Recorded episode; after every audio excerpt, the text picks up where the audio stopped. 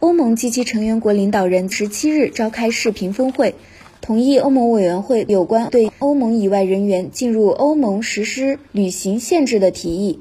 该措施将首先实行三十天，将确保药品、食品和货物流通，确保欧盟公民能回国。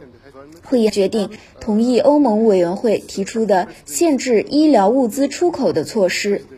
会议还决定加快有关新冠病毒的科学研究，共享信息，开发疫苗，并将把疫苗提供给所有人。对这一领域的欧盟企业进行支持。新华社记者赵宇超、韩冲、王子晨，比利时布鲁塞尔报道。